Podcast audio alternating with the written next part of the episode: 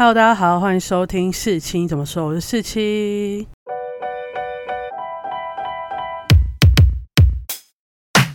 今天呢，要来讲《流麻沟十五号》的电影，不知道你们去看了没？我知道可能很多人会有一些政治立场啊，或者什么而不去看，或是有一些顾虑，怕这个东西很硬，然后会很痛苦，所以没有去看。我还是希望大家去看啦，因为我觉得它没有大家想的那么痛苦，那么艰深。作为认识白色恐怖时期的一个入门，我觉得是一个相当不错的参考物。那心得的一开始呢，我还是简介一下这部电影的剧情。那就是一九五零年代，台湾被白色恐怖的肃杀氛围笼罩着。那因为忌惮美国，所以他没办法再像二二八事件那样屠杀异议分子，所以政府呢就改由将思想犯受至绿岛。施行所谓的感训教育，假安置之名进行凌迟之时。那故事它聚焦着三位南辕北辙的女性，因为不同的原因被关至这个火烧岛，也就是现在绿岛，在其中所遭遇的一些艰难艰苦的经历，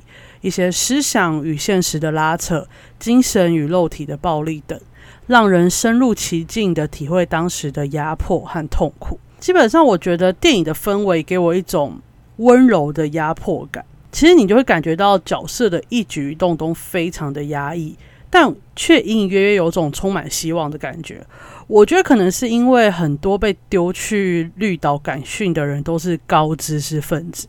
大家以为觉得哦，他们一定就是做错事才被丢过去啊？不是，他们都是当时的高知识分子，如医生、护理师、学者、大学生。或是一些高中学生会的会长啊，或是一些部员，基本上你连高中都可以参加入学生会，代表基本上你的。知识水平应该蛮高，而且成绩应该算很好的。那如同里面的角色所说的，火烧岛上的人才多的可以组成一个自治的国家了。我觉得这句话讲的超好。而且如果你现在去绿岛人权园区，然后看那些故事，你就发觉哇，这些真的都是很优秀、很优秀的人才。而且要特别讲的是，是不同族群的人才，包含本省人、外省人跟原住民。我知道大家很压抑，外省人也会被关进去。对，只要你想。不，只要那个上面的人想，谁不能被关进去呢？所以很多很优秀的人才都被关在这里。这些人才其实接触了许多的外国思想，像是社会主义、资本主义，当然也包含所谓的共产思想。接触这些思想之后，他们对于国家、对于民主、对于法治还有自由等，他其实都会非常的向往，所以他对国家付出奉献都很有抱负。因此那种。热情和希望还是会透过他们的眼神、他们的谈吐，不经意的显露出来。在那个充满压迫、劳动暴力的地方呢，剧情仍然加入了一些互助、一些纯纯的爱情、嫉妒、全是性交、竞争等一些人性的设定。虽然可能会有一些受害者家属会觉得有点。美化的感觉，但我觉得这可能是让这种坚硬的历史作品可以触及更多大众的一种手法。那先引发更多人对当时惨剧的兴趣，再引导他们去认识更多更深层面的白色恐怖，例如原住民族的迫害，例如澎湖七一三事件。之后如果有更沉重的相关电影纪录片出来后，也更有可能让。更多人去了解、去观赏，我觉得这也是六麻沟十五号的贡献吧。那也是他们选择三个女性作为主轴的原因。另外，剧情包含了许多角色的走向和结果，基本上都是根据百胜恐怖受难者进行改编的。有的人根本等不到离开火烧岛，有的人选择隐姓埋名。有的人抱着大家的期望走下去，剧情也不止描述着思想犯，也触及当时的军官，浅浅的带到他们当时的处境跟困难，并没有特别一刀切的怪罪于他们。毕竟我觉得那个时代是结构下的悲剧，要怪可能就要怪那个 用蜡笔签死刑公文的人吧。那接下来呢，就会涉及剧透啦。如果你还没有看过《流麻沟十五号》，我真的建议大家去看完之后再回来听，跟我一起讨论喽。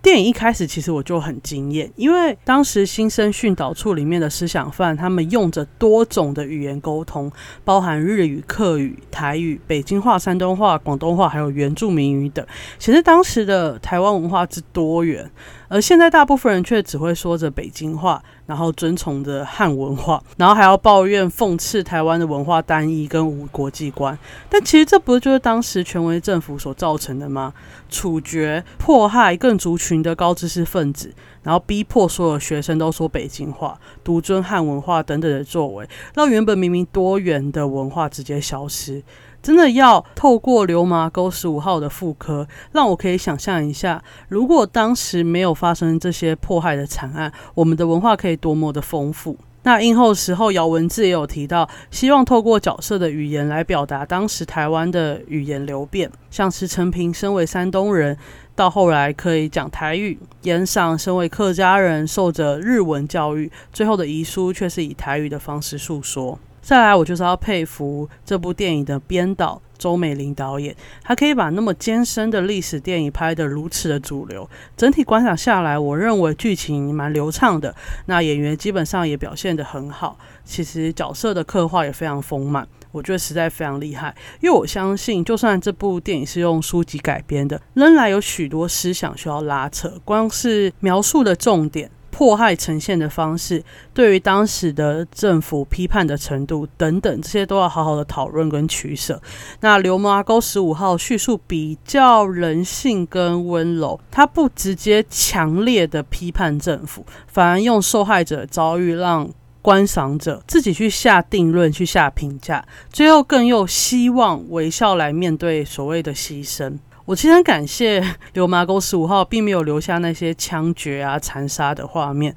不然，如果真的看到那些思想犯被处决，我真的会心痛到没办法接下去体会后面的那种希望跟意涵。最后呢，还是称赞一下流麻沟十五号的场景刻画的很深刻，像是新生训导处的那个女生宿舍。它就是连排床板。我上次看到这种连排床板，应该就是在纳粹集中营的电影里面出现过吧？那种一瞬间压迫感就来了。还有关于那种碉堡的压迫、压抑、封闭的感觉，让你真的感觉到被关进去的话，不死也疯。当然，压迫最可怕的就是不知道何时会死，不知道何时会受到处罚，这种不确定感，最后会衍生成为一种无力的绝望感。反而只会乖乖的服从这些恐怖的治理，所以看到严赏跟林耀辉的不合作运动，在这种身心暴力的情况下面，还坚持吸收外界的薪资，保持思考，我真的觉得。不得不佩服。那在演员角色的部分呢？基本上这部电影的三位女主角是主轴嘛，分别是饰演杏子的余佩珍，饰演陈平的连于涵，还有饰演严赏的徐丽文。我个人觉得严赏的角色设定非常吸引人，她应该算是女子牢房的一股。精神支柱，虽然不是所有受刑人都愿意服从他，但他进步的理念思想，还有他充足的护理知识，无形中庇护了自己，还有其他的女性思想犯。我很喜欢他的设定，就不做出任何违反自由民主法治思想的事情，就算生命有威胁，他也毫不畏惧。但是他却不是不重视生命，他在罗干斯落水时不顾一切的坚持救人，因为身为护理师的他不应该因为病人的好坏而决定救不救人。真的是那种坚持执行理念的那种圣人型人物吧。而且演员徐立文把严赏诠释的非常好，因为严赏情绪波动其实不能太大，所以只能用一些细微的表情来表达情绪。那他的表情跟眼神其实传达的很明确，而且很能感染人。其实我看《流麻沟十五号》的时候，基本上前面都蛮平静的，因为我一直把这部戏想的非常的压迫，非常的不舒服。但他就是比较温柔嘛，我刚刚说比较温柔，比较人性，所以就没有那么痛苦。但到了后面最后演赏的那种祝福，还有他行刑的部分，我真的是忍不住痛哭诶，就是明明画面是那么充满着希望，然后充满温馨，但现实真的很痛、很痛、很残忍。而我旁边的阿姨，她真的是痛哭失声诶，我真的觉得这段处理的真的很优秀。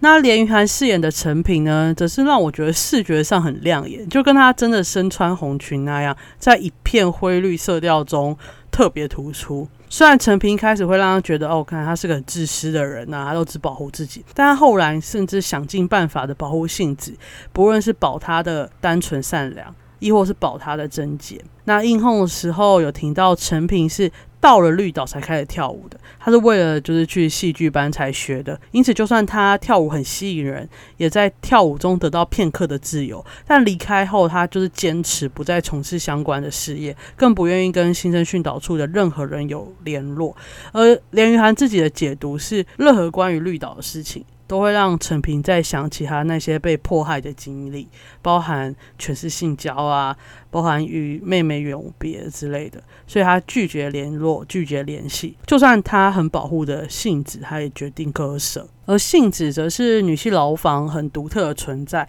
她带着善良单纯进来，然后在经历了如此巨大的精神暴力、身体暴力之后，她能保持着乐观善良。有人说她的天真。有点天真到不现实。然后于佩珍自己映后也提到，她原先也不太相信会有这样的人，因此她翻遍了百胜恐怖的受难者的故事，发现蔡坤林前辈就是这样的人，因此他就学习他的。思考逻辑啊，放入性质的角色中。那我真的觉得于佩珍很厉害，她就是把一个误入炼狱的十七岁高中生演得非常传神，就很难相信他都已经三十几岁的人，但他眼神还保有那些纯真，然后惶恐都很说服人，就完全不出戏。而且我这是第一次看于佩珍演戏，因为我对于佩珍唯一的印象就是她拿到金曲奖。最佳作曲人吧，他那一段超感人的谢词，就是把所有跟他入围的人都谢一遍，然后就是他的谢法，就是告诉那些入围者说：“你们在我的音乐生涯中给我带来多大的影响，就非常真诚，真的超好看。应该是那一届金曲奖网络上收看率前几高的片段吧。所以如果大家有兴趣的话，可以上网搜一下。我也知道他是艺术大学毕业的，也知道他有在演戏，但没想到他演的那么好。然后再来我还想提。提的就是马里欧饰演的大队长，他也很令人印象深刻。因为身为军官的他，利用权势让陈平与他发展不正当关系，但在犯人反抗时，他却愿意放过他们，然后最后却因为 站错队伍而被逮捕。利用这个角色，还有另外一位国民党党员的角色，传递着白色恐怖的荒谬，因为根本跟反不反共、爱不爱国无关啊，就是军要诚实。成不得不死的这种人质的政府，这才是最荒谬的地方。不要在那边提什么反共不反共，那不是重点，好吗？那有人一定会质疑，被送到绿岛人真的无罪吗？其实会到绿岛，通常都是冤假错案，因为真正严重的，基本上就直接枪毙，然后你就直接送军法审判，然后就枪决了。所以你在里面会看到一些很荒唐的原因，就像是去教堂上诗歌，或者是因为他在帮学生会画海报，然后就受到学生会会长牵连，还有去组读书会的人都被送进去。其实每个受难者他都是一个很值得探讨的故事。那这些冤案都是需要被认识、被理解，进而进行平反，甚至对所谓加害者进行救责。